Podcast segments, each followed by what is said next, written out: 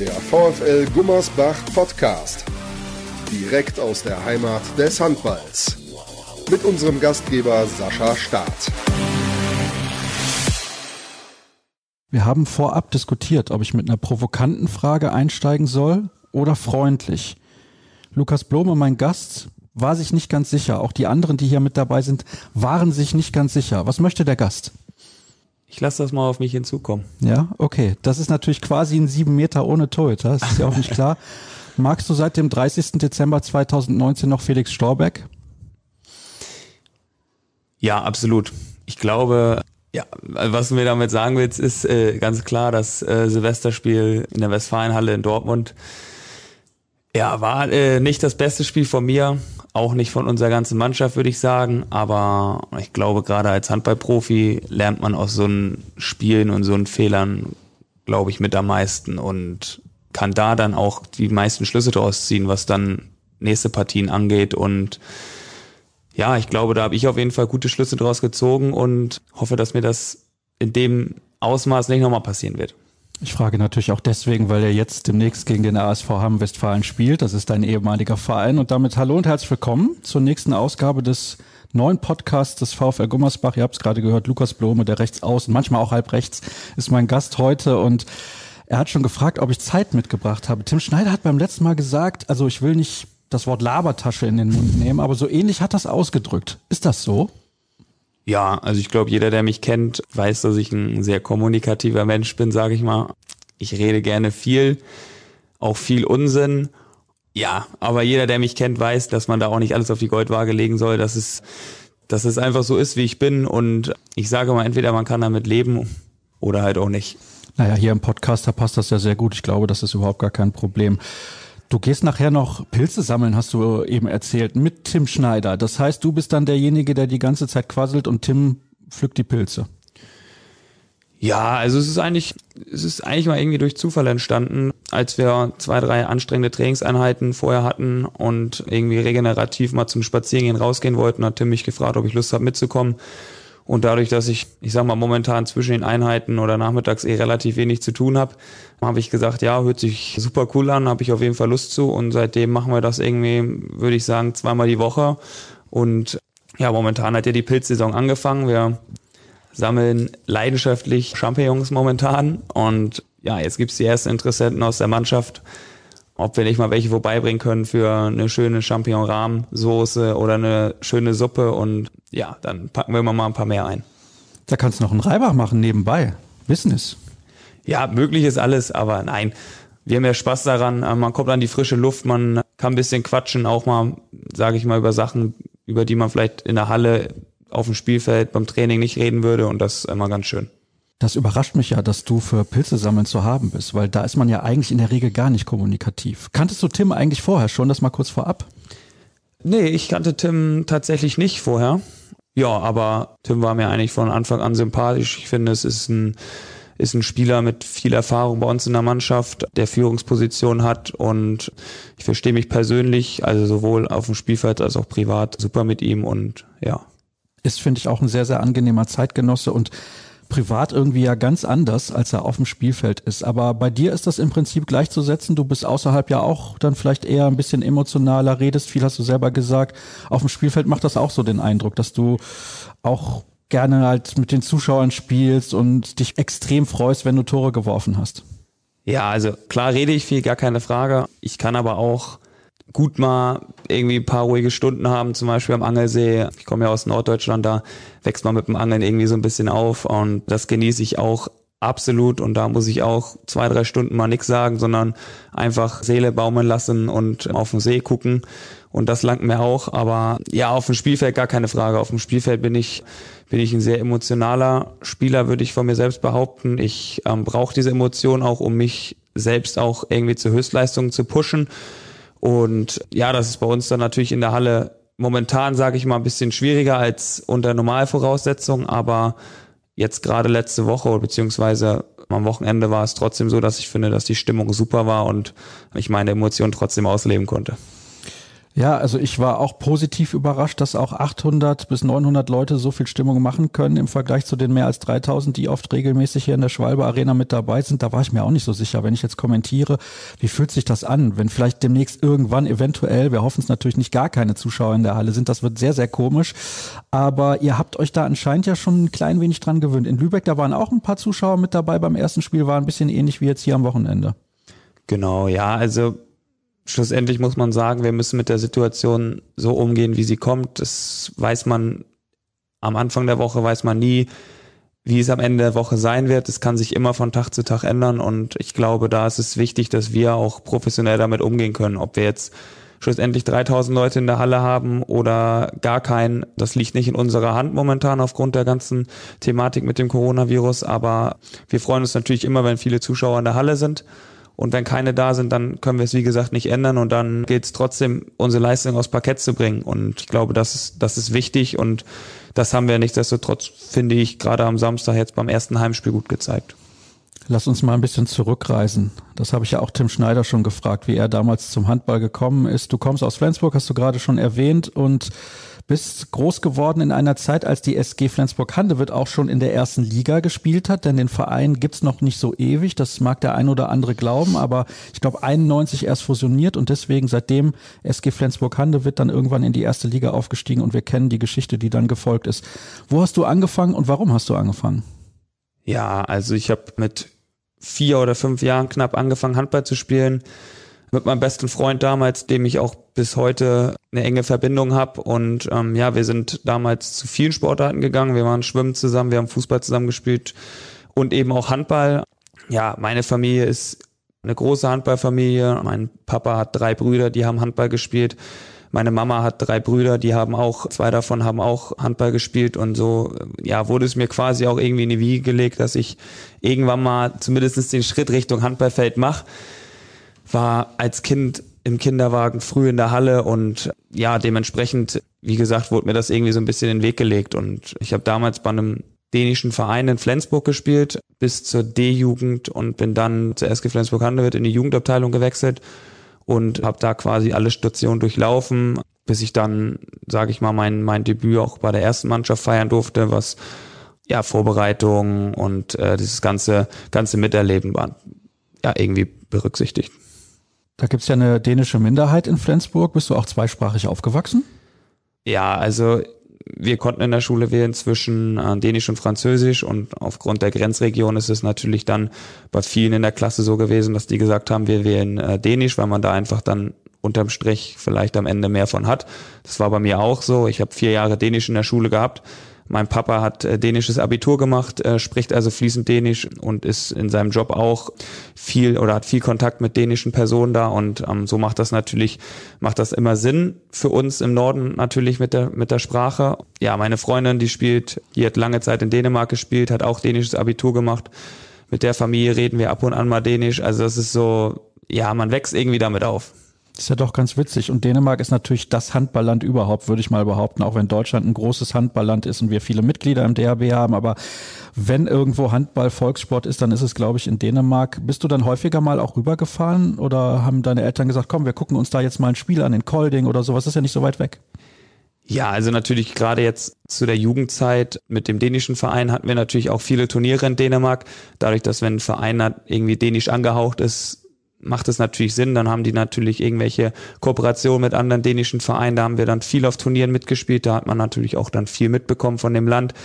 Urlaubstechnisch war man viel in Dänemark. Na klar, im Sommer am Strand hat immer Spaß gemacht und ja, dementsprechend war man natürlich viel auch in Dänemark im Land drin, aber auch einfach dadurch, dass wir halt nur fünf Minuten bis zur Grenze fahren, dann da bietet sich das halt einfach mal an und du kriegst halt trotzdem auch ist das irgendwie eine andere Kultur trotzdem noch dazu und da ist man immer gerne mal rübergefahren, wenn es auch nur so ein kurzer Weg war.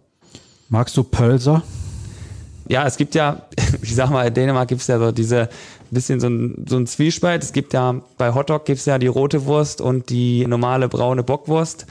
Ich bin mehr so ein Fan von der roten Wurst. Ähm, ich glaube, dass das kennen südlich von Niedersachsen kennen das, glaube ich, wenige mit dieser roten Wurst. Da ist ein Hotdog, wie man es bei Ikea findet, eher, eher mit einer braunen Wurst. Und ja, dementsprechend, ich bin eher der Fan von der roten Wurst. Und damit alle wissen, was damit gemeint ist, es ist so eine Art Nationalgericht in Dänemark. Ne? Also wie, sage ich mal, Schöttbuller in Schweden oder sowas oder die Pizza in Italien. Und in Dänemark isst man eben Pölser, so eine Art Hotdog und da gibt's unterschiedliche Varianten. Das kann durchaus lecker sein. Also absolut, schmeckt. absolut. Und dann bist du, hast du eben ja auch schon erzählt, zur SG Flensburg-Handewitt gegangen, weil du gemerkt hast, du bist gut oder weil die gesehen haben, Mensch, der kann gar nicht so schlecht spielen? Ja, also ähm, ich wurde damals dann von zwei, drei Spielern angesprochen, äh, ob ich nicht mal Lust hätte, zu denen zu kommen, Probetraining zu machen. Ähm, der Trainer hat mich angesprochen und ja, da tut man sich als kleiner Fatzke, tut man sich natürlich erstmal schwer. Man muss irgendwie aus seinem gewohnten Umfeld irgendwie raus. Das, das fällt dann in dem Alter natürlich nicht ganz leicht, aber im Nachhinein muss ich sagen, ist es halt einfach so, dass Schleswig-Holstein-weit die SG Flensburg-Handewitt sich in der Jugend mit dem THW und VfL Bad Schwartau, damals noch Strand 08 oder Strand 09, natürlich immer große Battles geleistet hat und äh, dass auch irgendwie diese die Teams waren, die um die deutsche Meisterschaft mitgespielt haben, dann später und ähm, dementsprechend war das auf jeden Fall der richtige Schritt und den werde ich auch nie bereuen. Du bist ja Linkshänder. Schreibst du eigentlich auch mit links, weil es gibt ja den einen oder anderen Profi-Handballer, der Linkshänder ist auf dem Feld, aber abseits des Feldes nicht. Wie ist das bei dir? Meine Mama ist auch Linkshänderin, die schreibt allerdings mit rechts, weil ihr das in der Schule so beigebracht worden ist. Oldschool. Ähm, genau, so war das früher, aber bei mir ist das in der Tat so, dass ich auch mit links schreibe und schieße und eigentlich alles mit meiner linken Körperseite mache. Verstehe. Also das ist natürlich dann auch immer ganz gut, wenn man einen Linkshänder in der Mannschaft hat, der ein bisschen was kann und als dann dieser Wechsel vollzogen wurde, du hast gerade gesagt, du musstest aus deinem gewohnten Umfeld raus. War das für dich tatsächlich schwierig? Weil es hörte sich so an, als hättest du lange überlegt, ob du das machst. Ja, also es war auf jeden Fall schwierig. Dadurch, dass einige Jungs, mit denen ich damals zusammengespielt habe, vielleicht nicht so, ja, nicht damit umgehen konnten oder ich, ja, ich weiß nicht, ob man eifersüchtig sagen kann, das würde ich jetzt nicht unbedingt behaupten, aber sie haben es mir schwer gemacht und äh, mir auch schon gezeigt, dass sie unzufrieden damit sind, dass ich den Verein verlasse. Und das ist dann natürlich gerade in einem Alter, wo man noch vielleicht 10, 12 ist, ist das natürlich unfassbar schwer. Da macht man sich natürlich einen großen Kopf. Aber ähm, schlussendlich, wie gesagt, bereue ich das nicht und habe auf jeden Fall die richtige Entscheidung damals getroffen. Gab es damals schon dieses Internat, diese Akademie? Nee, es gab, zu meiner Zeit gab es eine Wohngemeinschaft für Spieler, die außerhalb von Flensburg kommen für die, da gab es dann eine Person, die hat sich da um alles gekümmert. Das waren mehrere Wohnungen, die zusammengeschlossen worden sind in einem Haus. Und da haben dann Leute wie Christopher Rudak zum Beispiel gewohnt und Pelle Schilling und also aus Dänemark auch Spieler und ja, die haben da halt gewohnt und die Flensburger oder die aus der Region kamen und irgendwie zu Hause wohnen konnten, haben natürlich zu Hause gewohnt. Ja, ich habe gerade eben gesehen, du bist Jahrgang 94. Ich glaube, Christopher Rudek auch, ne? Genau. Das heißt, mit dem hast du zusammengespielt, hat ja, glaube ich, auch schon ein Länderspiel absolviert ja. vor ein oder zwei Jahren, spielt jetzt beim Bergischen HC. Ja, ganz interessant. Also das war deine Jugendstation. Du bist ja dann aber erstmal dem Verein treu geblieben, auch bis in den Seniorenbereich. Und wir haben eben ein bisschen darüber gewitzelt, dass du eigentlich Champions League-Sieger bist. 2014 hat die SG Flensburg-Handewitt die Champions League gewonnen und du hattest einen Einsatz in dieser Saison damals. Ja, äh, ich persönlich würde mich nie als Champions League bezeichnen, aber ich habe in der Saison drei Spiele in der Vorrunde gemacht in der Gruppenphase und äh, bin auch mit zu einem Auswärtsspiel gereist. Aber ich finde, wenn man beim Final Four nicht dabei ist und dann auch nicht spielt, finde ich, sollte man sich nicht als Champions League bezeichnen. Wenn ich irgendwann nochmal die Chance habe, die Champions League zu gewinnen, dann, dann würde ich das mit Stolz behaupten. Aber so ist das für mich, ja, dass ich sagen würde, äh, ich habe sie auf jeden Fall nicht gewonnen. Wie ist das trotzdem? Du hattest, glaube ich, damals auf jeden Fall Lasse Swan vor dir und Bogdan Radivojevic, wenn ich es richtig in Erinnerung habe. Was hast du von solchen Spielern gelernt und mitgenommen? Ja, also von solchen Spielern, gerade von, von Lasse, lernt man natürlich unfassbar viel. Und ich meine, der ist nicht umsonst einer der besten Rechtsaußen der Welt. Der hat alle Titel gewonnen, die man gewinnen konnte auf Vereins- und Nationalebene. Und wenn ein so ein Spieler nicht weiterhelfen kann, dann weiß ich auch nicht. Also da gerade in Vorbereitungen und Trainings, da lernt man natürlich unfassbar viel von so einem Spielern. Der kann aber nicht auf halb spielen, so wie du. Bist du so ein Twitter-Spieler eigentlich? Schwer zu sagen. Seit der Rückrunden letzte Saison, ähm, da habe ich ja meine ersten Einsätze auf auf Rückraum rechts gemacht und habe das, glaube ich, auch für ein Außen ganz solide gelöst. Hab's allerdings vorher auch noch nie gespielt, muss man mal dazu sagen ist es alles ein bisschen ungewohnter. Man hat viel mehr Spielzüge und taktische Sachen, an die man sich dann halten muss, wo man im System spielen muss, als auf Außen. Und das ist auf jeden Fall eine große Umstellung, aber ich freue mich natürlich immer, wenn man neue Aufgaben kriegt und die versucht gut zu machen. Und wenn ich eine Alternative für unseren Trainer auf halb rechts bin und er mich auf halb rechts ins Spiel schickt, dann spiele ich auf der Position und versuche meine Sache so gut zu machen, wie es nur geht.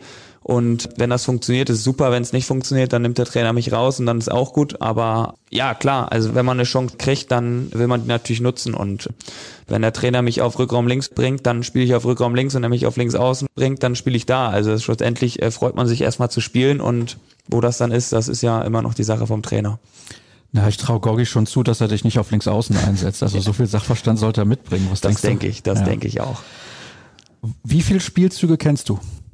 Wie viele Spielzüge? Oh, das ist natürlich auch mal ganz, ganz davon abhängig, ähm, gegen was für eine Abwehr wir spielen. Wir haben natürlich gegen jede Abwehr unsere fünf, sechs Konzeptionen, ähm, haben dann, wenn wir Video gucken, natürlich gegen einige spezielle Abwehrreihen noch spezielle Spielzüge, die wir dann in der Woche noch machen.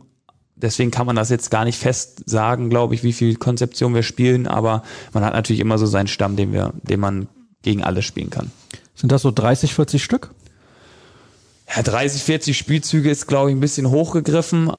Aber es gibt, ich würde sagen, immer seine sechs, sieben, acht Spielzüge und da gibt's dann natürlich auch dann wieder unfassbar viele Abwandlungen von. Also man kann unterm Strich schon sagen, dass es ganz, ganz viele Konzeptionen gibt, die aber alle auf einer Ausgangskonzeption oder auf diesen fünf, sechs, sieben Grundkonzeptionen dann aufbauen.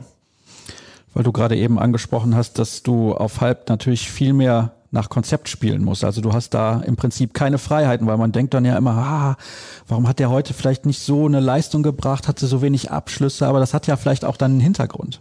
Ja, also man hat natürlich ein System, in dem man spielt und als Rückraumspieler, wenn man Spielzug spielt, bist du irgendwie bei jedem Spielzug mit dabei. Als Außenspieler ist es dann so, okay, es gibt Spielzüge, da läufst du ein, da wirst du rumgeholt, gar keine Frage. Aber prinzipiell bist du als Außenspieler dann auch viel dafür da, um schnell nach vorne zu kommen und einfache Tore zu machen. Und als Rückraumspieler musst du halt dann das Spiel steuern. Du musst das Timing richtig haben, du musst den Pass richtig wählen, du musst deine Situationsentscheidung richtig wählen. Und das ist natürlich dann wieder was ganz anderes, als ich vielleicht die 24 Jahre vorher gemacht habe. Das war aber, glaube ich, ein Spiel gegen Coburg, wo du auch auf halb schon gespielt hast. Oder täusche ich mich da? Ich meine, das hätte auch relativ gut funktioniert, insbesondere in diesem Spiel. Ja, gegen Coburg hat es auch ganz gut funktioniert, genau. Da kam ich, glaube ich, die letzten zehn Minuten rein ins Spiel. Das war, das war ganz gut, aber man muss dazu sagen, es waren halt trotzdem auch drei, vier Aktionen dabei, wo ich im Nachhinein sage, das war ja Käse. Und gerade aus den Situationen, finde ich, lernt man dann am meisten. Also ich glaube nicht, dass dass man viel lernt aus den guten Aktionen, die man macht, sondern eher aus denen, die nicht so gut funktioniert haben und da dann im Anschluss irgendwie analysiert, was man besser hätte machen können. Und das ist immer wichtig, glaube ich. Hast du ein bisschen Blut geleckt, da auf halb zu spielen oder sagst du, ah, nee, auf außen, da kann ich, da kann ich schön die Linie rauf und runter laufen, das ist in Ordnung, das reicht mir. Nein, also ich glaube, es, also mir bringt super viel Spaß im Rückraum. Man merkt natürlich jetzt in der Vorbereitung gegen Erstligisten, dass es deutlich schwieriger ist, als wenn wir jetzt gegen einen Drittligisten in der Vorbereitung spielen oder auch gegen einen aus unserer Liga, gar keine Frage. Und wenn es jetzt wirklich im richtigen Wettkampf ist, ist es natürlich auch noch was anderes. Aber als Rückraumspieler hat man natürlich immer noch ein bisschen mehr vom Spiel, vom laufenden Spiel 6 gegen 6 als, als Außenspieler. Das bringt mir auf jeden Fall mega viel Spaß und ähm, da versuche ich mich auch weiterhin im Training so einzubringen, dass ich selbst auch merke, dass ich besser und besser werde und äh, dann gucken wir mal.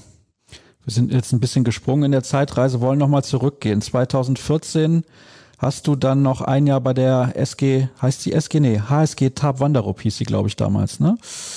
Hast du gespielt, dann mit Zweitspielrecht nehme ich mal schwer an, genau. wenn dann der Verein, also die SG Flensburg-Handewitt sagt, pass mal auf, äh, Lukas, alles schön und gut, aber wir sind hier ganz solide aufgestellt und wir können dich leider nicht mehr gebrauchen bricht dann, wenn man aus der Stadt kommt, auch ein bisschen so eine, so eine Welt zusammen, Verein, weil man diesen Traum hatte, es bei diesem Verein zu schaffen?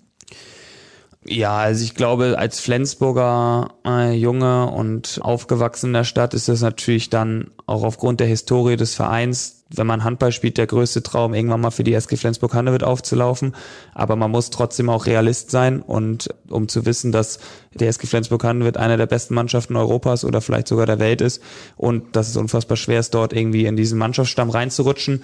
Und gerade für junge Spieler ist es dann unfassbar wichtig, dass man Spielanteile sammelt und genau aus diesem Grund habe ich damals dann auch diesen Schritt nach Tab gewagt. Das war ja leider nur ein halbes Jahr, aber der hat mir auch schon sehr, sehr weitergeholfen und da ziehe ich heute noch meine Schlüsse draus.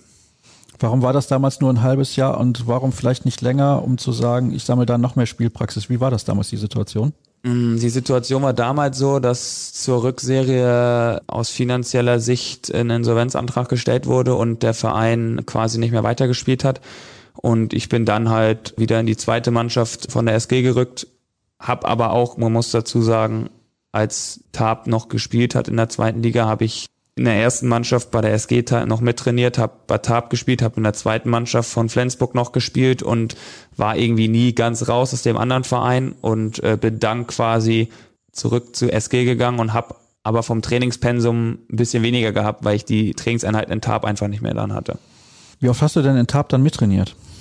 In Tab habe ich eigentlich, also ich habe die Vormittagseinheiten ähm, immer in Flensburg gemacht und Tab ist ja dann auch nur irgendwie Viertelstunde, 20 Minuten von Flensburg weg. Das ist ja immer noch machbar und habe dann die Haupttrainingseinheiten abends in Tab mitgemacht. Im Schnitt würde ich sagen, so auch zwei, dreimal die Woche und äh, den Rest habe ich dann in der ersten Mannschaft bei Flensburg oder in der zweiten Mannschaft mitgemacht. Ich frage deswegen, weil es gibt zwei prominente Beispiele, finde ich zumindest, die aufzeigen, dass man ein bisschen aufpassen muss, dass man nicht zu viel macht in dem Alter, weil man möchte natürlich immer ganz viel. Diese Beispiele sind Paul Drucks und Fabian Wiede. Die haben mit 18 schon in der Bundesliga gespielt, das ist natürlich sehr, sehr jung, sind sehr jung Nationalspieler geworden, haben immer die Turniere. Gut, das ist bei dir natürlich jetzt nicht der Fall, aber trotzdem. Da hat man irgendwie den Eindruck, die sind Mitte 20 und schon völlig drüber. Also finde ich auch unfassbar schade, weil erstmal sind die menschlich super und das sind natürlich auch tolle Handballer. Aber man hat schon den Eindruck, die müssen eigentlich ständig irgendwie Pause machen. Das war dir damals nicht so viel. Du wolltest das auch alles so und das war gut so? Ja, also es war teilweise schon viel, weil ich ähm, dann in der Schulzeit auch teilweise viermal am Tag Training hatte. Da merkt man schon, dass es ja, dass es schon, dass es schon auch irgendwann zu viel wird. Dann kam noch die Situation irgendwann mit der äh, Jugend- und Juniorennationalmannschaft dazu. Da gab es dann ja da hatte ich im Sommer gar keine Pause und da merkst du dann irgendwie in der Rückserie, würde ich sagen, Mitte Februar war mein Körper einfach leer. Da habe ich mich körperlich gut gefühlt, aber vom Kopf war ich komplett leer und dann kann man halt auch einfach nicht mehr die Leistung abrufen, die man vielleicht abruft, wenn man ausgeruht und eine gute Trainingssteuerung hat da würde ich im Nachhinein vielleicht sagen, ja, dass man, dass man hätte das ein bisschen anders koordinieren können, aber nichtsdestotrotz ziehe ich aus jeder einzelnen Trainingseinheit meine Lehren von damals und würde es auch trotzdem immer wieder so machen. Was sagen denn dann die Trainer? Haben die gemerkt, der ist vom Kopf her leer oder haben die gesagt, Mensch, was ist da los mit dir, Lukas? Warum bringst du keine Leistung? Nein, das überhaupt nicht. Also ich glaube, jeder Trainer sieht dann auch, wenn ein junger Spieler ein großes Trainingspensum hat, dass der irgendwann vielleicht auch eine, irgendwie eine Pause braucht und vielleicht mal ein, zwei, drei Einheiten weniger macht. Das geht dann aber in dem jungen Alter auch schnell, dass man sich regeneriert. Also man ist dann auch schnell wieder da und ich glaube, wenn man, wenn man den richtigen Zeitpunkt abpasst, ist das, ist das immer gut und äh, bringt jedem was. Aber nichtsdestotrotz würde ich äh, sagen, dass jede Trainingseinheit einen jungen Spieler weiterbringt. Und gerade wenn man als junger Spieler mit so Profis, wie vorhin schon gesagt, Lasses waren, Holger Glandorf, Thomas Mogensen, äh, Matthias Andersson im Tor, wenn man mit so Leuten trainieren kann, ist das natürlich erstmal eine Ehre und zweitens äh, bringt dich das sportlich viel, viel weiter. 2015 kam es dann also zu diesem Abschied. Welche Möglichkeiten hast du gehabt damals? Gab es auch Angebote aus der ersten Liga, die gesagt haben, ja, so einen jungen, talentierten Linkshänder, den wollen wir gerne haben. Hast du für dich entschieden, nee, zweite Liga ist eventuell für mich das Richtige? Wie kam es dazu, dass du zum ASV Hamm-Westfalen gegangen bist? Ja, also es war dann so, dass der Jakob Macke damals, jetzt Schwabe, zur SG Flensburg-Handewitt geholt wurde aufgrund von Verletzungsproblemen am Kreis. In dem Zuge habe ich ein Zweitspielrecht für Hamm unterschrieben und ähm, das ging dann relativ spontan und schnell. Das war ich am Freitag äh, und am Wochenende bei meiner Freundin und äh, wurde dann vom Trainer angerufen, ob ich Montag zum Training kommen kann und Freitag am, am folgenden Freitag schon mitspielen kann. Und ich habe dann natürlich meine Chance irgendwie genutzt und habe gesagt, klar, gar keine Frage. Ich habe da zu dem Zeitpunkt viel dritte Liga bei der SG gespielt und habe dann die Chance gesehen, einen Schritt in die nächste Liga zu machen und würde sagen, dass ich auf jeden Fall einen richtigen Schritt gemacht habe, weil der mich in meiner Entwicklung auch nochmal weitergebracht hat. Haben ist aber was anderes als der hohe Norden, ne? muss man sich schon ein bisschen umstellen. Ja, das ist halt Nordrhein-Westfalen, klar. Also man hat nicht wie, wie zu Hause in der Heimat den Strand, äh, das Wasser, sondern man hat eher den Ruhrpott vor der, vor der Nase. Das ist klar, ist ein komplettes Kontrastprogramm, aber ich wurde in diesem Verein super aufgenommen, sonst hätte ich, glaube ich, auch nicht nach meinem Zweitspielrecht den Vertrag dort verlängert. Ähm, ich habe mich super wohl gefühlt, habe viele neue Freunde dort gefunden und hatte eine wirklich schöne Zeit. Das war anscheinend zu dem Zeitpunkt damals genau der richtige Schritt, kann man das so sagen? Absolut. Also ich glaube, es ist, habe ich dir ja vorhin schon gesagt, für, für junge Spieler wirklich wichtig, äh, Spielanteile zu sammeln in der in der Zeit und die Chance habe ich dann genutzt und habe dann in der zweiten Liga, natürlich war das mitten in der Saison, gar keine Frage, ich bin dann im, im März dorthin gegangen, 2015 und habe mich dann durch Trainingsleistung irgendwie dann dahin gekämpft, dass ich dort viele Spielanteile sammle und im Nachhinein muss ich sagen, war es absolut der richtige Schritt. Hamm ist ein sehr solider Verein, der in den letzten Jahren auch immer wieder am Aufstieg geschnuppert hat, finde ich. Das macht nach außen alles einen sehr soliden Eindruck und da hätte man ja auch sagen können, wenn ich da jetzt dreieinhalb, vier Jahre gewesen bin, dann peile ich mit dem Verein den Aufstieg an. Aber wenn der VfL Gummersbach anruft, dann sagt man nicht so schnell nein? Ja, also zu haben, das ist einer auch der Top-Vereine und auch mit einem Favorit, würde ich sagen, auf dem Aufstieg irgendwie jedes Jahr in der zweiten Liga und ja, das, das will man natürlich auch gerne schaffen. Wenn man in der zweiten Liga spielt, ist es natürlich ein Traum, irgendwie in die erste Liga zu kommen und am besten dann natürlich mit dem Verein aufzusteigen. Ja, aber als ich dann im Kontakt mit dem VfR Gummersbach stand, äh, war das natürlich für mich klar. Also es ist ein Verein mit unfassbar großer Tradition. Es ist der ehemalige beste Verein der Welt. Die haben Titel geholt. Ja, und ich freue mich einfach dann, auch auf, ja, auch wenn der Verein abgestiegen ist in dem Jahr, was natürlich mehr als ärgerlich war, weil man sich natürlich irgendwie darauf gefreut hatte, jetzt diesen Sprung in die erste Liga zu schaffen, freut man sich trotzdem jetzt Teil ja einer Sache zu sein, die vielleicht was ganz Großes erreichen kann mit dem Aufstieg und das würde mich natürlich sehr freuen. Bleiben wir nochmal kurz beim ASV Hamm Westfalen. Ich habe es gerade schon gesagt, ein sehr solider Verein und die hatten auch viele Jahre einen sehr soliden Trainer, der auch ein sehr solider Spieler war, Kai Rotenpieler. Eigentlich genau die Art von Spieler, die du bist? Hast du ihn mal irgendwann noch irgendwie spielen sehen? Hat der im Training mal mitgemacht? Irgendwie auch Linkshänder, auch Rechtsaußen, der auch tendenziell mal auf halb aushelfen konnte. Auch so ein trickreicher Spieler, würde ich sagen. Auch tendenziell ein bisschen extrovertierter. Ja, also ich glaube, dass man in der Handballszene Kai auch als Spieler gut kennt. Und äh, der war auch ein super Spieler und äh, ich kam als Trainer auch super mit ihm klar. Und man lernt natürlich dann viel von so einem Trainer, gerade wenn der auf der Position spielt, auf der man selbst spielt. Das ist jetzt momentan bei unserem Trainer am VfL natürlich nochmal ein ganz anderes Level, da lernt man noch mehr raus. Aber ich glaube, es ist immer ein Vorteil, einen Trainer zu haben, der, der als Spieler selbst auch äh, Erfolge gefeiert hat und mit Situationen gut umgehen kann, weil er weiß, wie sich sowas anfühlt. Und ich glaube, da lernt man auch viel draus ich war auch schon erstaunt im ersten Spiel in Lübeck tatsächlich, wie ruhig Gudjon Wallo Sigurdsson war. Aber wenn du natürlich ein Olympiafinale mal gespielt hast und solche Geschichten, Champions League Finale, dann juckt dich sowas wahrscheinlich gar nicht.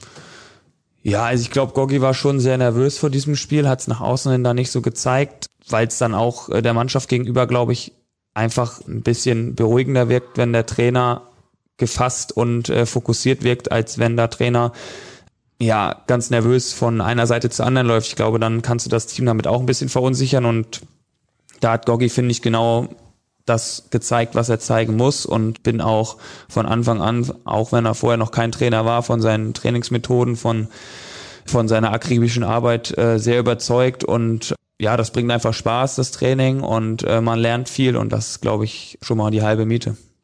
Von außen, glaube ich, sagen viele, oh, der Sigurdsson, das ist ein Schleifer. Der ist ja immer selber laufen gegangen, der ist so fit, der könnte jetzt noch spielen. Der kann wahrscheinlich in fünf Jahren noch spielen, wenn irgendwo mal links außen gesucht wird, weil einer ausfällt. Ist er annähernd ein Schleifer? Ja, also erstmal glaube ich, hat er nicht umsonst bis 40 Handball gespielt und das auch nicht auf einem Niveau, äh, wo man äh, Landesliga spielt, sondern bei dem besten Verein der Welt. Und das muss irgendwas heißen, er muss irgendwas richtig machen und er ist auch ein Schleifer in der Vorbereitung, gar keine Frage. Also es war viel dabei, das wirklich anstrengend war. Aber, und das glaube ich das Wichtigste, er weiß auch, wann man Pausen braucht. Und diese Trainingssteuerung und dass man, dass man das Training anpasst, ist, glaube ich, mit das Wichtigste, dass man weiß, dass die Spieler jetzt kaputt sind und wir vielleicht eine ruhigere Einheit reinschieben, anstatt jetzt nochmal Vollgas zu geben und man dann wieder Verletzungen äh, irgendwie ja, vorhersagt. Und das ist, das ist, glaube ich, genau das, was zählt, dass wir eine Trainingssteuerung haben, die unfassbar gut funktioniert momentan und wir damit einen Trainer haben, der erfahrungsmäßig, was das Handballspielen angeht, natürlich auch ein Riesenniveau hat. Wir springen wieder zurück in der Zeit und sprechen nochmal über die letzte Saison. Mein Eindruck war, wenn die Saison zu Ende gespielt worden wäre, hättet ihr den Aufstieg noch gepackt. Stimmst du mir dazu? Man kann viel mutmaßen, klar, gar keine Frage. Ich glaube, wir hätten auf jeden Fall sehr gute Chancen gehabt, das noch zu schaffen.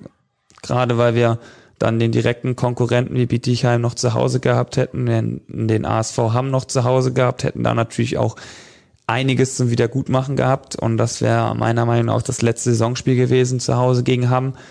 Ja, die anderen Mannschaften hätten auch ein, zwei Topspiele noch gehabt, aber auch auswärts. Essen zum Beispiel hätte jetzt den letzten Spieltag vor Abbruch gehabt in Hamm.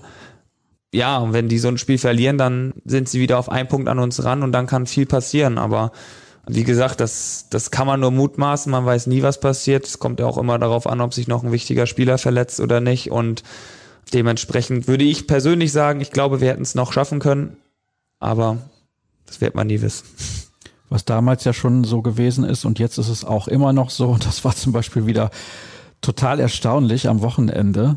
Da hat am Ende fast eine A-Jugend gespielt. Spieler, die aus dieser Akademie des VfL Gummersbach kommen. Ich finde das sehr bemerkenswert, fand das auch super, dass Gorgi gesagt hat, ich lasse jetzt da nochmal die Jungen spielen. Wenn ihr zum Aufwärmen Jung gegen Alt spielt, bist du schon bei Alt?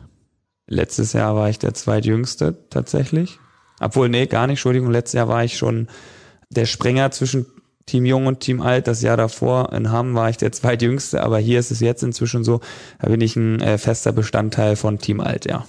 Das kann schnell gehen. Also ich meine, du bist ja noch 25 Jahre alt, so ist jetzt nicht so, ne, dass, dass du schon irgendwie am Ende deiner Karriere stündest. Nee, das stimmt, das geht schnell, aber ähm, das zeichnet natürlich auch eine gute Jugendarbeit im Verein aus, wenn wir viele Jungs dabei haben, die ja jetzt teilweise schon nach der Jahrtausendwende geboren sind, wo selbst ich als wie du schon sagst, noch eigentlich 25er sagt, okay, jemand, der 2002 geboren ist, acht Jahre jünger als ich, da denkt man auch schon, huiuiui, also die Zeit, die rennt. Ähm, aber die Jungs machen äh, eine super Arbeit im Training, die hauen sich komplett rein ähm, und ich finde, dann ist das genau das Richtige, dass man belohnt wird, gerade in so einen Spielen, wo wir dann vielleicht ähm, so hoch führen, dass die ihre Spielanteile sammeln können und äh, die erste Bundesliga-Luft schnuppern können. Und ich glaube, das ist genau das, was du dann auch als junger Spieler wo du dich drüber freust, weil dann wärst du irgendwie belohnt für die harte Arbeit, die du jede Woche im Training leistest. Da gab es jetzt, glaube ich, einen Instagram-Post des VfL. Acht von acht haben die Jungen geworfen am Wochenende. Julius Fanger, Mathis Heseler und Tom Kiesler. Also das muss man auch erstmal so hinbekommen. Und okay, ihr habt gegen einen Aufsteiger gespielt, muss man alles in Relation setzen. Aber ich fand das trotzdem cool, dass der VfL da solche Spieler noch in der Hinterhand hat und muss man ja mal sehen, ob das dann in zwei, drei Jahren dann auch für die Bundesliga vielleicht reicht. Aber trotzdem, das ist der richtige Weg meiner Meinung nach. Ganz am Anfang habe ich dich gefragt, ob du Felix Storbeck magst. Nochmal zur Erklärung, das ist der Torhüter des ASV Hamm-Westfalen. Hattet ihr ein gutes Verhältnis eigentlich in eurer Zeit zusammen in Hamm? Ja, Stört und ich haben auf jeden Fall ein gutes Verhältnis gehabt. Ja, im Training. Äh, man kennt sich natürlich jetzt durch die Zeit aus Hamm. Ähm, ja, man weiß, wie der andere wirft. Man weiß vielleicht auch, also aus meiner Sicht hier, was er für Bewegung macht ja, und äh, ich hoffe einfach, dass es mal dann am Wochenende andersrum läuft und vielleicht das Gegenteil vom 30.12. vom letzten Jahr. Das war ja schon eigentlich ein cooles Spiel so in der Westfalenhalle. Das ist ein relativ traditioneller Handballstandort gewesen, zumindest früher. Der VfL Gummersbach hat da seine Europapokalspiele ausgetragen teilweise. Und die Nationalmannschaft hat da natürlich auch gespielt bei den Turnieren. Wenn man so ein Highlight-Spiel dann hat, ist das vom Kopf her schwieriger als so ein Standard, in Anführungsstrichen Standardspiel hier in der Schwalbe Arena? Hm, für einige bestimmt. Also ich glaube, das ist natürlich schon ungewohnt, gerade weil in der Westfalenhalle dann irgendwie knapp 10.000 Leute waren. Wir hatten viele eigene Fans da, gar keine Frage. Es war ein Spiel zu einer Zeit, wo viele Leute auch können. Das Spiel wurde auf Sky übertragen. mit Vorbericht, mit Sky-Expert, mit allem drum und dran. Und ich glaube, das kann Leute auf jeden Fall verunsichern. Ich bin prinzipiell ein Mensch, der sowas mag. Ich hast ja schon gesagt, komm gerne über Emotionen. Die hast du in so einem Spiel natürlich unfassbar. Habe in dem Fall leider nicht so gut ins Spiel gefunden und ähm, ja, dann ist es natürlich immer ein bisschen schwieriger. Aber ich glaube, es ja, man spielt ja genau Handball, um vor so Kulissen sich zeigen zu können. Absolut. Also ich kann das natürlich nur schwer beurteilen. Ich sitze dann immer auf der Zuschauertribüne beziehungsweise auf der Pressetribüne, um die Spiele zu verfolgen. Aber klar, das ist was Besonderes, zumal in Dortmund heutzutage ja nicht mehr so oft gespielt wird. Aber es wäre natürlich toll, wenn das in der Rückrunde auch wieder möglich wäre, dieses Spiel dann in Dortmund. Was glaubst du denn? Ist so ein Spiel eigentlich, so ein Topspiel zu Saisonbeginn eher eine gute Sache? Oder suchst du persönlich lieber erstmal deine Form und versuchst reinzukommen und sagst, ja, wenn wir am sechsten, siebten, achten Spieltag dann so ein Spiel haben, aber jetzt ist es halt schon am dritten Spieltag und es ist ein Duell, was schon ein bisschen Bedeutung hat, kann man so sagen. Ja, kann man auf jeden Fall sagen. Ich glaube, für uns ist das ein großer Vorteil, dass äh, wir ein Auswärtsspiel gegen Hamm früh haben, gerade jetzt zu der Zeit als oder jetzt, wo da eine hohe Anzahl an Corona-Infektionen ist und eventuell wenig bis gar keine Zuschauer in der Halle sind, spielt uns das natürlich sehr in die Karten. Denn ich kenne die Westpress Arena gut, ich äh, weiß, was da für eine Stimmung herrscht, wenn du gegen Top-Mannschaften spielst. Wir haben die Heimspiele mit Hamm eigentlich immer gewonnen gegen die Top-Mannschaften, weil wir dann viel über die Emotion kamen, über die Halle kamen. Und ähm, ich glaube, es kann für uns auf jeden Fall ein großer Vorteil sein, dass die Halle dann in dem Fall kein Faktor ist. Das habe ich mir auch schon gedacht. Da sind tatsächlich ja die Infektionszahlen im Moment relativ hoch man sollte von sehr, sehr wenigen bis gar keinen Zuschauern ausgehen, was natürlich schade ist, weil ich habe mal auch mit anderen Spielern gesprochen in der Vergangenheit, die haben gesagt, ich liebe das, wenn ich dann auch ausgepfiffen werde. Das, das spornt mich nur an. Ist das bei dir auch so? Ja, auf jeden Fall. Ich glaube, wenn du beim Heimspiel ausgepfiffen wirst, solltest du die Gedanken machen, woran es liegt. Aber wenn man beim Auswärtsspiel ausgepfiffen wird, dann äh, muss es ja irgendwie einen Grund haben. Es soll jetzt nicht über eine Unsportlichkeit reden, sondern eher darum, dass du vielleicht eine gute Leistung zeigst und die Zuschauer äh, dich auspfeifen, weil die wollen, dass du, dass du nervös wirst und ja, vielleicht dann den nächsten Wurf nicht triffst. Und genau das ist es doch, was den Sport auszeichnet. Ich glaube, wenn man beim, beim Auswärtsspiel als Mannschaft ausgepfiffen wird, dann hat man alles erreicht. Wenn man dann am Ende gewinnt, ist es noch umso besser.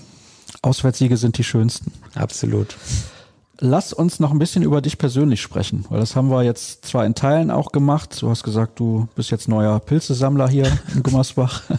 Demnächst wird der Bauchladen noch aufgemacht, um ein paar Pilze in der Fußgängerzone zu verkaufen. Was machst du eigentlich sonst? Tim Schneider hat mir beim letzten Mal erzählt, eigentlich macht er fast gar nichts. Nee, tatsächlich ist es momentan so, dass ich nebenberuflich nichts mache. Hab bis ich nach Gummersbach kam, äh, in Köln studiert, musste das Studium leider abbrechen aufgrund der Präsenzzeiten und der der Spieltermine, die wir dann damals hatten, hat das nicht mehr hingehauen und äh, hat keinen Sinn mehr ergeben. Und ja, dementsprechend schaue ich mich jetzt momentan noch nach einem neuen Studium um oder einer Ausbildung eventuell, weil ich halt auch trotzdem weiß, dass man neben dem Handball sich ein zweites Standbein aufbauen muss. Man kann nicht wie ein Fußballer, der erste Liga spielt, von diesem Geld die nächsten 20, 30 Jahre leben, sondern wir müssen uns alle bewusst sein, dass als Handballprofi, dass es äh, so ist, dass du irgendwie nach dem Handball noch, ich sag mal, die gleiche Zeit an Leben noch mal vor dir hast und eventuell eine Familie gründen willst, äh, ein Haus bauen willst und sowas und ja, da musst du auf jeden Fall solide aufgestellt sein und dir groß Gedanken über ein zweites Standbein machen. Was hast du da studiert? Ich habe äh, Fitnessökonomie dort studiert ähm, es hat mir auch sehr gut gefallen und die Klausuren und die Präsenzphasen sind auch alle gut gelaufen und es ist auch war auch gar nicht das Problem und ich habe auch richtig Spaß gehabt, aber es war halt irgendwann einfach so, dass wenn du von montags bis donnerstags im Hotel in Köln wohnst und nicht trainierst und am Freitag dann direkt zum Spiel fährst, dass es das, dass du das vielleicht zwei, drei, vier Mal machen kannst, aber irgendwann merkst du dann halt auch, man schläft halt nicht in seinem, in seinem gewohnten Umfeld oder in seiner Wohnung, man isst schlecht, man macht keinen Sport und soll dann direkt zu einem äh, Spiel fahren, dann ja, dann ist es halt so, dass du vielleicht die Leistung, die du abrufen könntest, wenn alles perfekt wäre, nicht kannst. Und dementsprechend habe ich dann gesagt, okay, mein Beruf ist es nun mal momentan Profi-Handballer zu sein. Und äh, wenn beides nicht machbar ist in diesem Ausmaß mit diesem Fernstudium, dann muss ich die Reißleine ziehen. Zumindest hättest du ja das Glück, als Profi-Handballer in der zweiten Liga ein, zwei Euro zu sparen, wenn du dann irgendwann in, sag ich mal, fünf, sechs, sieben, acht, neun, zehn Jahren sagst, ich höre auf mit Handball, zumindest auf diesem Niveau, könntest du das Studium theoretisch fortsetzen. Aber du hast auch gerade schon angedeutet, vielleicht wird es eine Ausbildung oder sowas in der Art. Dann auch in diese Richtung. Ist das das, was dich so begeistert, was mit Sport zu machen zum Beispiel? Äh, jein, sag ich mal. Also ich habe da schon Spaß dran, gar keine Frage, aber ich könnte mir auch gut was vorstellen. Wir haben darüber gerade immer schon gesprochen. Ich bin ein sehr kommunikativer Mensch, quatsche gerne, rede viel. Dass es da auch so ist, dass ich mir gut vorstellen könnte, im, im Bereich Immobilienkaufmann äh, eine Ausbildung zu machen. Ja, aber die, das wird man halt jetzt sehen, wie das auch dann mit dem Training und mit, mit dem Verein vereinbar ist, dass ich die Trainingseinheiten trotzdem wahrnehmen kann und dann die Berufsschule trotzdem gepackt bekommen. Du hast aber nicht Tim Schneider das Haus verkauft, ne? Das warst du nicht. Das war ich leider nicht, ne. Aber ja. ich gucke jetzt für die Jungs, die mal ein bisschen auf Wohnungssuche sind und da ein bisschen Probleme haben, gucke ich mal ein bisschen im Internet nach und äh, nein, Quatsch, alles gut. Ähm, ja, es bringt mir einfach Spaß, äh, ja. Wie verbringst du sonst deine Freizeit, wenn du nicht Pilze sammelst?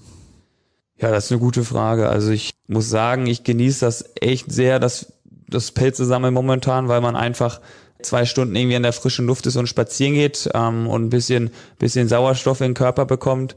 Und sonst ist es halt so, ja, mache ich, mache ich ein bisschen was mit den anderen Spielern, die dann nachmittags auch nichts zu tun haben, ob wir jetzt irgendwie mal draußen Kaffee trinken gehen, ob wir, ja, ich sag mal, paar gewisse Serien irgendwie zusammen gucken von, von RTL, RTL 2, sowas halt. Ei, äh, das, ei, das, das kommt auch mal vor und äh, ja, sonst ist es halt so, dass man ja wenig macht. Du lädst aber nicht wie irgendwelche Mitarbeiter von RTL Videos hoch bei Telegram. Das äh, mache ich zum Glück nicht, nee. aber ich glaube, der ein oder andere Hörer wird wissen, worauf ich hinaus will. Also du guckst tatsächlich dann so, weiß ich nicht, Pocher gefährlich ehrlich? Oder ist es noch schlimmer?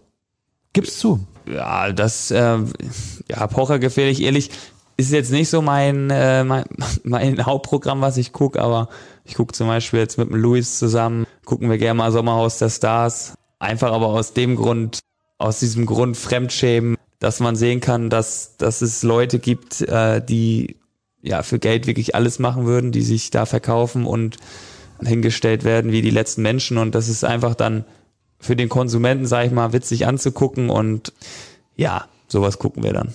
Hast du gestern auch gesehen, wie, es kam ja auch bei RTL, die deutsche Fußballnationalmannschaft bei Wer wird Millionär mitgespielt hat? Nee, das habe ich tatsächlich noch nicht geguckt, das habe ich aber aufgenommen. Dementsprechend hoffe ich jetzt nicht, dass du mir irgendwas erzählst. Nein, ich habe selber aber, auch nicht, nicht gesehen. Ich ah, habe es auch okay. aufgenommen, ja. nee, und das wollte ich zum Beispiel jetzt heute Nachmittag mal gucken. Ich habe gestern wieder die zehnte Wiederholung irgendeines Handballspiels geguckt, tatsächlich. Ja, das läuft ja viel momentan, zumindest so auf Sky und sowas. Da läuft ja rund um die Uhr laufen irgendwelche Spiele, auch Fußball, Bayern gegen Paris, Champions League Finale läuft natürlich gefühlt in Dauerschleife nochmal die Wiederholung. Ähm, ja. Hast du da Paris die Daumen gedrückt? Das hörte sich gerade ein klein wenig so an. Nee, überhaupt nicht. Also ich bin so, ich ja, mag Bayern nicht. Mein Schwiegerpapa ja, ist äh, großer Bayern-Fan und ist auch in einem Bayern-Fanclub. Ich bin da dann eher so der HSV-Sympathisant, ähm, was ja auch nicht immer ganz leicht ist. Nee, aber wenn ein Champions League Finale ist und eine deutsche Mannschaft dabei ist, dann äh, finde ich, sollte man immer der deutschen Mannschaft die Daumen drücken. Das heißt, da musst du über die Wahl der Freundin dann nochmal nachdenken, ne? Ja, was die Fanfreundschaft angeht, auf jeden Fall, aber sonst eigentlich nicht. Sehr gut. Ja, also Fußball guckst du, du guckst Trash-TV. was machst du sonst? War's das schon? Ja, sonst bin ich ja viel am Pilze sammeln, haben wir uns ja schon drüber unterhalten, viel an der frischen Luft, spazieren gehen ja, und sonst bereitet man sich natürlich, klar, man guckt trotzdem auch irgendwie mal nochmal ein paar Spiele von, von Gegnern, die man jetzt dann in der Woche drauf oder so hat und guckt sich das schon mal ein bisschen an, guckt die eigenen Spiele, versucht ein bisschen zu analysieren, was man selbst hätte besser machen können oder was gut war. Und äh, das nimmt natürlich auch ein bisschen Zeit in Anspruch. Mir fällt es ja schwer und das ist fast schon ein bisschen schade, ein Handballspiel noch zu gucken, ohne es zu analysieren. Ist das bei dir auch so? Ja, auf jeden Fall. Also bei mir ist eigentlich viel so, dass ich mich über Handball unterhalte und man dann auch irgendwie automatisch analysiert. Meine Freundin spielt auch professionell Handball, dadurch ist es dann auch noch auf derselben Position. Dann ist es natürlich so, dass wenn man dann äh, abends darüber mal redet, nach so einem Spiel, dass, dass so eine Analyse natürlich dann auf der Hand liegt und man sich da ein bisschen austauscht über gewisse Sachen. Welchen Handball guckst du denn gerne? Gibt es Mannschaften, die du besonders gerne guckst, weil du magst, wie die spielen? Gibt es ja schon deutliche Unterschiede. Also wir haben im Moment beispielsweise in ganz Handball Europa sehr viele spanische Trainer, die bei Spitzenvereinen arbeiten. Die lassen dann eher in Kleingruppen spielen mit einem Kreisläufer, der auf Außen die Sperre stellt oder auf Halb. Dann wird da sehr viel mit dem Körper gearbeitet. Es gibt aber auch den ganz anderen Stil, die vielen isländischen Trainer, die wir auch haben, wie Gorgi zum Beispiel. Das hat man am Wochenende auch ja extrem gesehen Tempo, Tempo, Tempo, Tempo, Tempo. Also das habe ich ja lange nicht in diesem Ausmaß gesehen. Gut, Fürstenfeldbruck und Rückzug, das passt jetzt nicht so gut zusammen, aber insgesamt sind da ja schon Unterschiede zu erkennen, relativ deutlich. Was guckst du am liebsten? Ich bin ja, aber auch aufgrund meiner Herkunft wirklich ein sehr großer Fan vom skandinavischen Handball. Ich bin schneller Außenspieler und äh, liebe es einfach ins Tempo zu gehen und Dafür ist der skandinavische Handball, hast du ja gerade schon gesagt, auch Island, aber auch Schweden und Dänemark sind dafür natürlich bekannt, dass die sehr, sehr viel äh, Tempo gehen und äh, ja, sowas mag ich einfach gern zu gucken und äh, genau so liebe ich auch den Handball. Also bedeutet im Prinzip, dass wenn du dieses aussuchen kannst, spielen in deiner Mannschaft fast nur schnelle Spieler. Tim Schneider ist raus. ja, Tim ist jetzt nicht der schnellste Spieler, das stimmt. Aber ich glaube, man braucht schon einen gewissen, gewissen Mix, weil du brauchst einen Spieler, der ist erfahren, der hat, der hat Auge, ist vielleicht nicht der schnellste, aber hat halt, wie gesagt, die Erfahrung und den Blick dann fürs, fürs Gesamte. Und ich glaube, sowas ist wichtig und du brauchst äh, dann auch auf den Rückraumpositionen Spieler, die, die sich gut ergänzen. Der eine, der vielleicht von 11, 12 Metern äh, einfache Tore gegen eine defensive Abwehr machen kann, aber auch Spieler, die gern durch Explosivität und 1-1-Bewegung sich durch offensive Abwehr gern durchwühlen. Und ich glaube, wenn du sowas hast, dann, dann ist das das Beste, was du kriegen kannst. Und dann hast du halt irgendwie noch eine richtig gute Abwehr und schnelle Außenspieler, wo du dann im Spiel leichte Tore mitmachen kannst und dich nicht 60 Minuten im 6 gegen 6 quälen musst. Dann habt ihr ja einen relativ guten Mix, wenn ich so auf euren Kader gucke. Das stimmt, da bin ich sehr überzeugt von. Das heißt also, wenn wir am Ende der Saison nochmal miteinander sprechen, können wir schon für die erste Liga planen. Das würde ich so nicht sagen. Eine Saison ist wirklich lang. Man weiß auch aufgrund der ganzen Corona-Sache nicht, wie lange wir spielen. Es kann sein, dass die Saison gar nicht zu Ende gespielt wird. Es kann auch sein, dass die Saison zu Ende gespielt wird. Das steht ja alles ein bisschen in den Sternen. Deswegen ist es auch alles ein bisschen schwer zu planen momentan. Ich glaube, für uns ist es einfach so, dass wir von Spiel zu Spiel denken. Wir wollen äh, in jedem Spiel unsere Bestleistung bringen und äh, möglichst jedes Spiel zu gewinnen. Und wenn wir das am Ende der Saison schaffen, dann stehen wir ganz oben. Wenn wir das nicht schaffen, wenn wir zwei, drei Spieler haben, die bei uns Schlüsselpositionen besetzen und sich verletzen, dann wird es auch nicht möglich sein. Dementsprechend gilt es einfach für uns als komplettes Team, sowohl Trainer, Spieler, Umfeld, eine gute Trainingssteuerung zu haben, dass möglichst alle fit sind, äh, jeder für sich selbst auch diese, diese Regeneration, die wir dann haben, auch so nutzt, dass sie es beim nächsten Training wieder hundertprozentig abrufen können. Und äh, ja, soziale Kontakte ist momentan halt auch wieder schwer. Klar wird man sich gerne mit Freunden treffen, aber da muss man halt auch dann vielleicht gerade in der Situation momentan an unserer Seite äh, Profi genug sein, um das ähm, irgendwie so Hand zu haben, dass man, dass man weiß, dass man jetzt gut aufgestellt ist und das möglichst solange es geht machen kann, damit wir die volle Kapelle irgendwie dabei haben. Absolut. Es ist natürlich dann auch immer so eine Frage, mit der ganzen Corona-Geschichte ist eigentlich nichts vorherzusehen. Ist das eigentlich so generell bei euch in der Mannschaft Thema? Sprecht ihr darüber oder gibt es schon so eine Auffassung von Mensch, jetzt hängt uns das Thema ein bisschen zum Hals raus? Ja, ich glaube, es wäre vermessen zu sagen, wenn man nicht darüber nachdenkt, dass es jetzt auch irgendwann mal genug ist. Aber wir können es halt in dieser Situation nicht ändern. Jeder Handball-Bundesliga-Spieler und Zweitligaspieler muss damit klarkommen. Wir haben regelmäßige Tests einmal die Woche. Wenn dieser Inzidenzwert steigt, glaube ich sogar teilweise zwei Tests die Woche. Und solange das so ist, muss man damit leben. Und wenn sich das Leben, sag ich mal, wieder irgendwie normal einpendelt, dann sind wir, glaube ich, alle wieder froh, dass wir auch wieder vor vollen Hallen spielen können. Und äh, solange das eben nicht so ist, müssen wir halt mit der Thematik so umgehen. Und da gilt es halt einfach auch in dem Sinne professionell zu sein. Und nein, liebe Hörer, wir werden das Thema Corona nicht vertiefen, weil es ja dann auch schon an anderen Stellen wirklich genug besprochen wurde. Wer das will, der kann ja Markus Lanz gucken. Da ist ja Kollege Lauterbach, glaube ich, jedes Mal in der Sendung. Ist zumindest so mein Gefühl. Was wirst du jetzt heute noch machen? Habt ihr noch eine Trainingseinheit am Abend? Wie verbringst du jetzt dann die nächsten Stunden? Gehst du gerne essen? Bist du jemand, der selber kocht? Wie läuft das bei dir? Mm, also Training haben wir heute nicht mehr.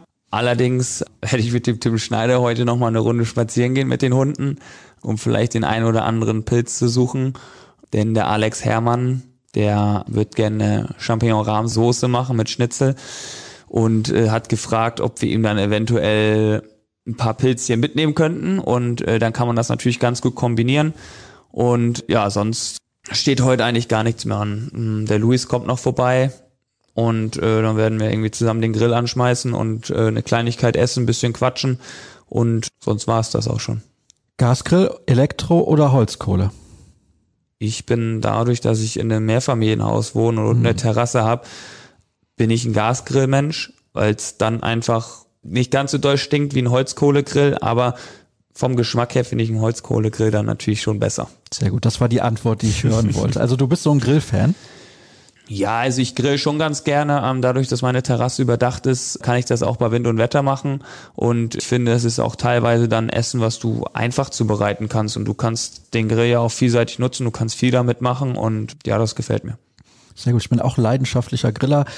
Hab auch eine überdachte Terrasse, aber hab einen Holzkohlegrill. Das ist natürlich jetzt immer das Problem, ne? wenn du nur zwei Sachen grillen willst oder für wenige ja, Leute dann äh, immer. Die kannst du nicht mal schnell anschmeißen und dann ist fünf Minuten später ist das Ding warm. Das stimmt, das braucht ein bisschen. Ich bin aber etwas enttäuscht, dass Alex Herrmann euch nicht direkt zum Schnitzelessen eingeladen hat. Wie kommt das?